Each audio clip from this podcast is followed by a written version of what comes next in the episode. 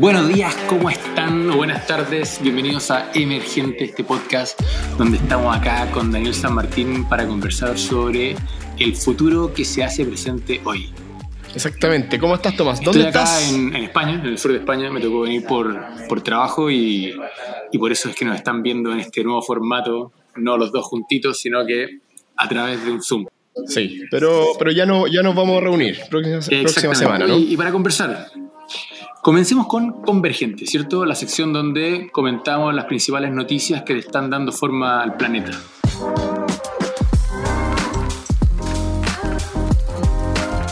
Y creo que algo que ha sido interesante, que tú y yo hemos vivido bastante porque lo hemos visto de cerca acá en Europa, es la cantidad de paros, de strikes que se están dando por todos lados, ¿cierto? Sí, no, una locura. Uno, mucha gente, eh, sobre todo me, preguntan en Chile, como que todo funciona a la perfección allá y se sorprenden de saber que, hay continuos paros, de, de, de además de, de gremios súper importantes. Eh, doctores, enfermeras, eh, todo el área de transporte. Un par de días, ¿te acuerdas, Tomás, que estuvo todo cerrado, metro, micro? Eh, y, y, es súper. Eh, no, yo, yo, te diría que, claro, como tú decías, muchas veces está la percepción de que Europa, como que son los países más desarrollados, como que no tuvieran problemas políticos y sociales. Y la verdad es que la inflación, eh, el aumento de costo de vida, todo, todos los, por decirlo así, problemas que generó la pandemia, generó un montón de insatisfacción. Y como tú decías, los gremios de los más variados rubros hoy día están paros. De hecho, creo que los más anecdóticos y que ha sonado mucho es el, los operadores de tráfico aéreo en Francia. Y a mí me ha pasado ya varias veces, sí, en los sí. últimos seis meses, de que los vuelos están atrasados y la razón es que los aviones no pueden volar por sobre Francia porque durante un par de horas eh, estos tipos están en paro y, de nuevo, todo cambia. No, y es muy complicado para el gobierno, además, porque eh, sabemos que hoy día estamos en una crisis de inflación en todo el mundo eh, y, y, obviamente sería ideal poder subir el sueldo a, estas personas que hacen un trabajo notable. Eh, pero sí, pero lo que dice, por ejemplo, decía el ministro de Finanzas, decía, si nosotros vamos y le decimos sí a la pretensión, de, de, hecho lo, los doctores jóvenes están viendo un 35%, o sea, más allá de un problema obviamente de gasto para el fisco, esto te genera más inflación, lo cual es muy difícil de atajar, entonces vamos a en el mismo problema el próximo año. Entonces, muy, muy complicado no, para, y bueno, y es relevante algo que muchas veces es muy técnico y aburrido de explicar, pero en el fondo la, la inflación se combate tanto porque todo el mundo tiene claro o, o, conoce, la gente que lo estudia, de que la inflación si no se previene ex ante, una vez que entras en ella es muy difícil salir justamente por lo que estamos viviendo. De que todo el mundo sufrió el costo de vida, quiere aumento de salarios, lo que es legítimo, ¿cierto? Pero perpetúa el tema de la inflación. Y el segundo punto que yo creo que es relevante son los problemas que están teniendo las democracias hoy día para lidiar con los grupos de presión. Y los grupos de presión nuevamente es legítimo, es decir, es legítimo que un gremio se organice y quiera lo mejor para ellos. Pero cuando esto empieza a pasar como por todos lados, por los choferes de ferrocarriles o con la enfermera, de nuevo, se genera un problema para la sociedad porque cada uno de alguna manera secuestra un pedacito de algo y tiene el sartén por el mango. Sí, bueno, complicado. Vamos a ver cómo, cómo avanza. ¿Qué otra noticia tenemos? Esta la traes tú. Fusión nuclear, uno de los temas favoritos de, de Daniel. Sí, pa, pa, para recordar, tuvimos un capítulo entero, ¿te acuerdas, Tomás? Hablando de, de qué es la fusión, por qué es tan importante, pero súper, súper en breve, eh, la fusión sí logramos desarrollarla como humanidad. Es una energía prácticamente ilimitada, muy barata y completamente limpia. Entonces, eh, obviamente, el ideal. Eh, hay múltiples laboratorios e instituciones alrededor del mundo desarrollando diferentes eh, tecnologías. Eh, la más importante, probablemente, donde hay más esperanza es ITER, eh, que es una, una, un, un gran, una, gran, planta que se está construyendo en Francia y que se espera que parta el 2025. Así que cuando vaya avanzando este podcast, nos vamos a ir acercando, vamos a ir contando cómo va eso, el, el gran sueño de la humanidad. Yo siempre digo que diciembre del 2025 es cuando la humanidad eh, tiene. Veamos ¿Se junta a celebrar o se junta a pasar las penas? Exacto, exacto. Bueno, pero ¿qué pasó? Po? Todavía, no, todavía no nos contáis qué pasó. Noticias al respecto. Un, eh, un, experimento en UK, eh, otro, otro grupo de investigadores eh, que están haciendo esta eh, plasma de em, que se calienta el plasma a mucha temperatura, lograron la temperatura que se requiere. Hicieron un plasma esférico, hay varios tipos de plasma, explicamos uno que era como que tenía forma de dona, otros laboratorios poquitos lo hacen esférico, eh, y uno de estos laboratorios llegó a la temperatura necesaria para hacer fusión, que son 100, 100 millones de grados. La segunda tecnología que ha, ha logrado como el break-even de generar más electricidad que la que gasta. Pero no, no, no, no es el break-even. Esta tecnología lo, único que logró ahora es, es lograr calentar el ah. plasma al punto que se necesita para extraer. O sea, pero lo interesante es, decir, el, el, break-even que logró una de estas tecnologías, que fue la que, la que lo logró en Estados Unidos eh, a principios de año, a finales del año pasado, es una, es una tecnología diferente a lo que lo hizo ahora y la que lo hizo ahora no logró sacar más energía de la que puso como input, pero sí logró llegar a, los niveles de temperatura para hacer fusión nuclear. Exacto, y, acá, lo interesante es que estamos como humanidad atacando por diferentes frentes. Estamos atacando por confinamiento inercial, que es a través de láseres, que es lo que se logró en Estados Unidos el año pasado. Otro grupo lo hacen con plasma, simplemente con, magnetos calentando el plasma, y dentro de esto hay dos grupos. Uno que lo hace con forma de esfera perdón, forma de esfera y otros con forma de, dona. Y el ITER en Francia es el forma de dona, ¿no? Exactamente. Perfecto. Bueno, noticia check. Vamos a seguir monitoreando los avances de la energía nuclear. Oye, y el tercer, la tercera noticia que tenemos de esta semana fue, fue como noticia al mismo tiempo, no fue noticia, fue como rumor y se armó como de a poquito este tema de que después de la visita de Xi Jinping a Rusia, Xi Jinping se volvió y fue a verlo Macron, ¿cierto? El presidente de Francia. Sí. Y como que de alguna manera pasó colado que Xi Jinping lo miró con cara de gracias por venir y no le hizo ningún amague más, no, no acusó recibo de, del fondo Macron intentando de que China se pusiera del lado de la paz o del lado, por decirlo así, de la ecuanimidad mundial. Y Macron volvió, no sé si cabizbajo, pero claramente se vino pensando en el avión. Sí, yo creo que hay un poco esta interpretación, pero golpe al ego de Macron, yo creo que tiene este, todo este, este mindset, oye, yo soy Francia, una superpotencia, y desde el punto de Xi Jinping lo viene, lo viene a ver una pequeña región, un pequeño país ahí perdido al, al norte, eh, y, claro, y, bueno, y eso unido a yo no sé cuánta relación psicológica hay en esto, eh, pero, pero que Macron dice, mira, la verdad que eh, nosotros no, no, sé hasta qué punto tenemos que seguir apoyando tanto a Estados Unidos en esta, en esta crisis con... o sea, en esta, en esta lucha contra China. En el fondo, acá la noticia, no lo dijimos claro en un principio, es que Macron dio a entender al mundo de que Europa como potencia tenía que tener una, una, cierta independencia de Estados Unidos. Y si bien siempre nosotros hemos hablado de Occidente versus Oriente o de Occidente versus China, Macron dio a entender deberíamos empezar a hablar de Europa, de Estados Unidos y de China, entendiendo que todavía en algún minuto... como una tercera superpotencia. Va a, aparecer, va a aparecer India, ¿cierto?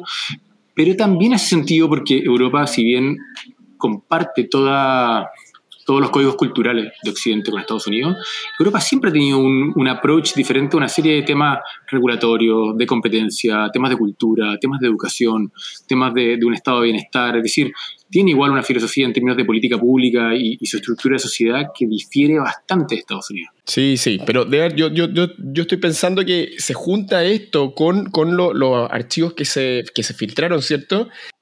Bueno, pero ¿qué, qué se filtró, Daniel? Porque está, está dando por, por supuesto que todo el mundo entiende.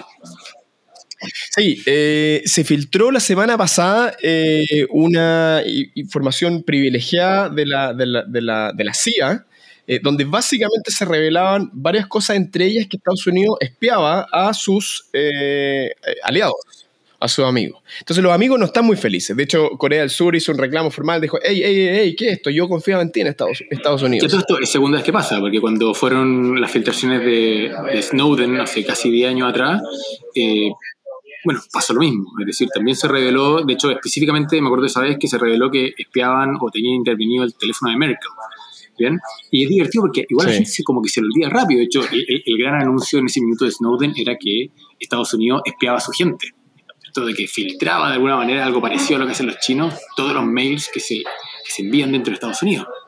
Sí, eh, claro, entonces esta semana no es la mejor para Estados Unidos. Sin embargo, sin embargo, también la misma semana Estados Unidos hizo un, ejercicio de guerra con, con, Filipinas para mostrarle a China que está ahí, que tiene sus aliados cerca. Siempre terminamos hablando de China ¿eh? y Taiwán. No, no, ya. El punto es, queridos, denle una vuelta a esto de que Europa se empieza a tal vez concebir como una superpotencia independiente de Estados Unidos y que tal como hemos estado hablando que el mundo se está polarizando después de haber vivido 30 años de una cierta hegemonía unipolar de Occidente, porque aparece China, tal vez ahora Europa va a empezar a transformarse en otro, en otro contrapeso, entendiendo de que algo le tiene que haber dicho Xi Jinping a Macron a puerta cerrada, como diciéndole, compadre, estáis perdido, tú no estás entendiendo cómo está funcionando este póker. ¿Cuánto, ¿Cuánto pagaría por saber qué le dijo en esa, a, puerta cerrada, no? Cerramos convergente, ¿te parece? Vamos, cerramos.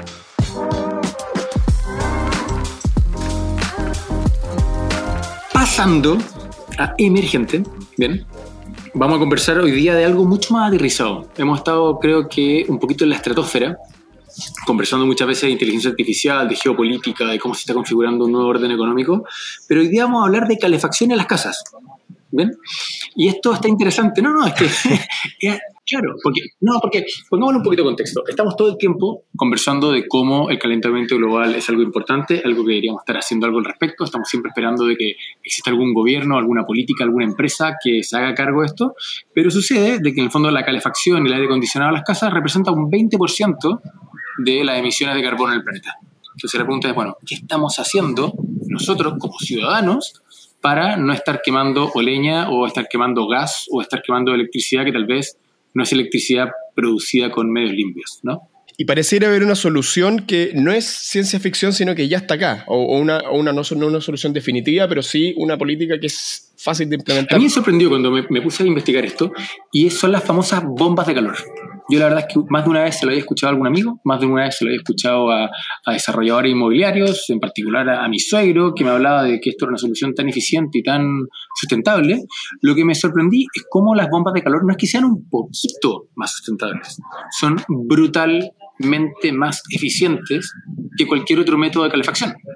Sí. O sea, por ejemplo, lo que, lo que están en UK y en Estados Unidos todavía se sigue usando mucho combustible fósil, combustible o, incluso carbón en algunas, algunas partes todavía en el norte de Inglaterra para calentar las casas. Entonces eso es ya, pero terrible. Las bombas de calor funcionan como un refrigerador al revés. Es decir, son una serie, por decirlo como de radiadores, que lo que hacen es que según diferentes sistemas de, de, presión y de gases a través de ciertos serpentines, van haciendo de que de alguna manera se extraiga el calor o, o, se, o se, por decirlo así, se capture el calor. Es decir, cuando hace frío, hay moléculas de, comillas, calor en el aire y lo que hace este serpentín es que es capaz de capturarlas. Entonces, a pesar de que existan cero grados afuera, eso no significa que no hay calor en la atmósfera y lo que hace es que simplemente se captura ese calor y se lleva dentro de la casa.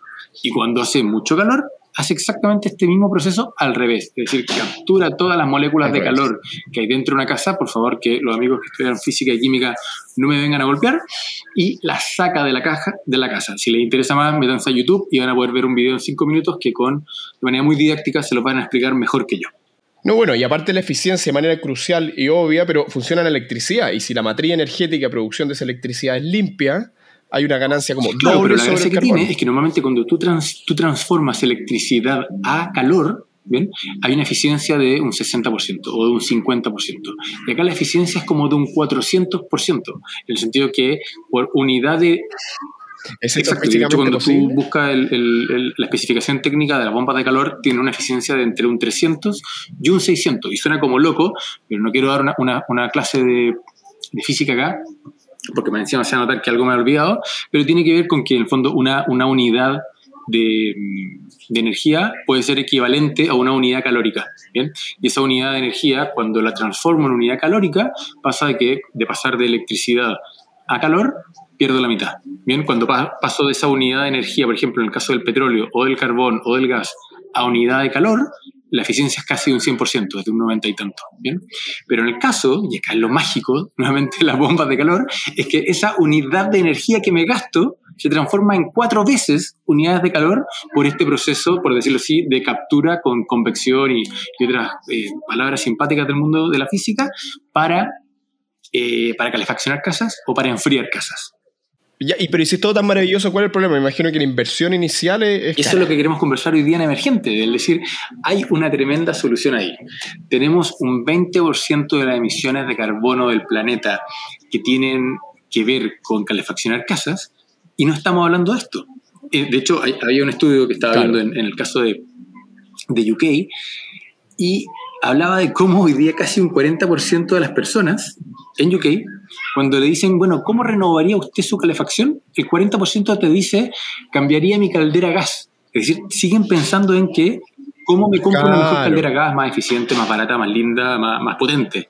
Pero solamente un 14 dice, si yo mañana cambiara mi calefacción, lo haría por una bomba de calor. A pesar de que el gobierno inglés tiene una serie de subsidios e incentivos, y de hecho tiene un programa con metas y todo, a que la gente migre a bombas de calor. Entonces ahí es como nos damos cuenta de estas como, como trampas de mercado, por decirlo así, y de decisiones atomizadas, de que de nuevo tenemos que combatir el cambio climático, tenemos una solución a la mano que ya está inventada, eso es lo impresionante, porque esto no es una solución que está de laboratorio. Hoy día usted va a la esquina y se va a poder encontrar una bomba de calor. Una bomba de calor para ponerlo en, en español puede costar 500 mil pesos o un millón de pesos, la más barata, y puede comprar las mejores por 5, ¿cierto? No, y yo, yo creo además que hay un, claro, efectivamente la inversión inicial no es, no es, tan, no es tan barata, pero, pero acá hay como, hay como una, una, ley económica de que mientras más unidades de algo se producen, los, los costos van bajando. Entonces, por ejemplo, eh, se me ocurre el caso de la energía solar. La energía solar en los 70 costaba 100 dólares eh, producir cada, kilowatt eh, y, ahora cuesta menos de un dólar, pero simplemente porque hay producciones más, hace mejor la tecnología y muchas empresas que entran en esto y que van produciendo cada vez más barato. Entonces, de hecho, lo que hizo el gobierno alemán en, lo, en, los 2000, lo que dijo, le dijo a las empresas que hacían para, para producir esta economía de escala, le dijo a algunas empresas, yo te voy a cobrar, cobrar al doble, perdón, te voy a pagar la energía al doble del precio de mercado solamente para que produjeran suficiente cantidad, bajaran los precios y después dejó la política.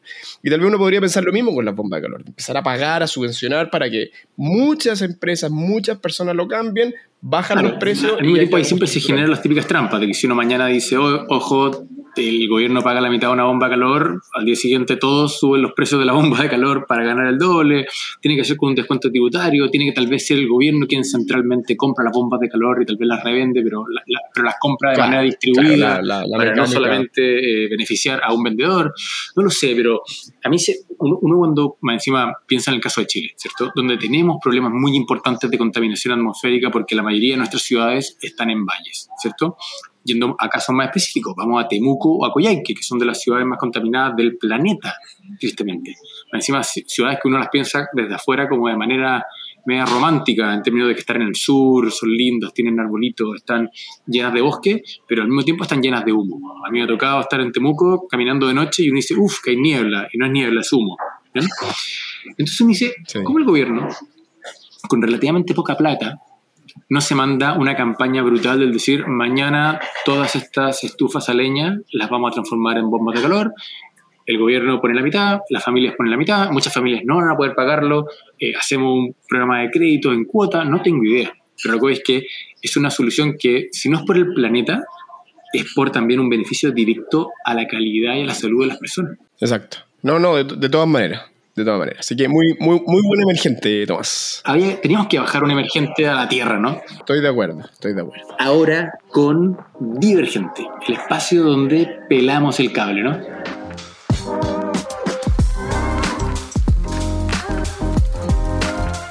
Entonces, ¿cuál es? Bueno, yo creo que este es, la, este es, el momento en que ya no necesitamos tener los temas en la Tierra. Me, nos podemos dar la libertad de ir y divagar, ¿cierto? Eh, Exacto. Y entonces, lo que, lo que de hecho está relacionado nuestro eh, divergente de hoy con nuestro emergente, ¿cierto? Mira, el otro día me topé con un artículo y como que al principio no lo podía creer porque lo encontré como sacado de película de ciencia ficción. ¿no? Y nuevamente hablando de, de cómo generamos la energía para este planeta que cada día consume más, me apareció de que se está, no solamente se está estudiando, ya se está invirtiendo al respecto, en armar arreglos de paneles solares de más de un kilómetro de, de diámetro en el espacio. Entonces, tal como tenemos satélites en el espacio, wow. tal como tenemos estaciones espaciales en el espacio, esto es básicamente una mini estación espacial, pero que tiene unas alitas de paneles solares de un kilómetro de largo. De hecho, vi que el, el, el diseño del prototipo tenía un kilómetro y medio y capta energía solar sin ninguno de los problemas de la atmósfera que la distorsiona o que la disminuye, y al mismo tiempo 24/7. Es decir, el sol, el sol no se pone. No, exacto, no hay, no hay noche en el fondo, está, lo, lo, está, lo está siguiendo exacto. todo el tiempo. Después, con un sistema, no sé si exactamente era de láser, pero en el fondo de, de, de, de onda electromagnética, era capaz de transmitir toda esta energía hacia la Tierra, de nuevo, en la versión más futurista que ustedes se pueden haber imaginado de un rayo láser del tamaño de un cañón bajando la Tierra. Claro, es que uno si ya se va un poco más a lo, a lo, como principios fundamentales, en la solución de largo plazo es producir todo fuera de la Tierra. O sea, que, lo que hablamos el otro día, por ejemplo, en minería de asteroides, eh, no tiene tanto sentido en el futuro, cuando seamos ricos, espero, como humanidad, eh, tener esta, la sociedad de la producción aquí dentro de nuestra casa, hay que, hay que tenerlo fuera. Entonces uno podría mirar que en el largo plazo vamos a capturar la energía fuera, vamos a capturar eh, los materiales desde los asteroides y algo que a uno no se le ocurre. La manufactura probablemente debería ser en órbita. No tenemos que construir los carros, los autos, los buses en la Tierra. Podemos construirlos con la energía que capturemos fuera, con los materiales que capturemos fuera, construirlos fuera y después hacerlo bajar de la manera más sencilla posible, mandando en un, una pequeña... la luna, porque imaginémonos que tal vez no lo podemos hacer todo esto, no sé, flotando en el espacio, pero la luna está ahí, claramente uno mira la luna como de manera romántica y no quiere decir vamos a armar un polo industrial en la luna. Pero dicho de, hecho, de esa manera tal vez hace sentido, porque uno dice, claro, ¿por qué no? Tengamos esta tierra limpia, radiante y prístina, llena, llena de parques. La tierra completa es un reservorio er, ecológico. Eh, fabricar trenes, o cuando tenemos que fabricar o capturar energía, lo hacemos en la luna. Sí. Sí, sí, y de ahí se manda a la Tierra en una sonda, llega el barco construido completo.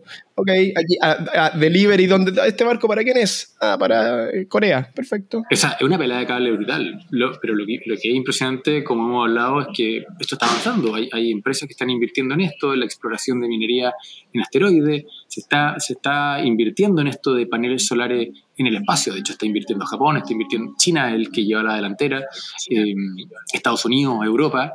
Y, al mismo tiempo, hoy día, como que no nos damos cuenta, pero este tema del, Internet satelital ya es una realidad. Y una realidad no porque fue un gobierno el que lo hizo, fue simplemente la, la, empresa de Elon Musk que lanzó 200 satélites de baja altura, los tiene flotando en el aire, o sea, en el espacio, y le está dando eh, internet de alta velocidad a alguien que está en la mitad de África, en la mitad de Ucrania o en la mitad de Chile. O sea, es muy real. O sea, por eso, eh, pensar eso, si yo le hubiera comentado a, un, no sé, a una persona de un villorrio medieval que en 500 años íbamos a estar construyendo cosas al otro lado del mundo y enviándolas por barco a, su región. O sea, era inimaginable. Lo que estamos planteando acá es, una, consecuencia casi lógica desde el punto de vista físico de cómo debería funcionar. Toda la energía, o la mayor parte, deberíamos capturarla directamente desde, desde el Sol sin que entrara a la, atmósfera terrestre, construir, e incluso los desechos. Uno, uno, debería, uno podría pensar en el futuro tener un ascensor espacial eh, que, que una, es, una cosa que se puede hacer, digamos, físicamente, que es increíblemente cara, pero y mandar nuestros desechos a órbita y hacerlos volar y tener la Tierra en dirección al Sol para que se quemen allá. Exacto, ahí, ahí haremos algo creativo, un Burning Man espacial.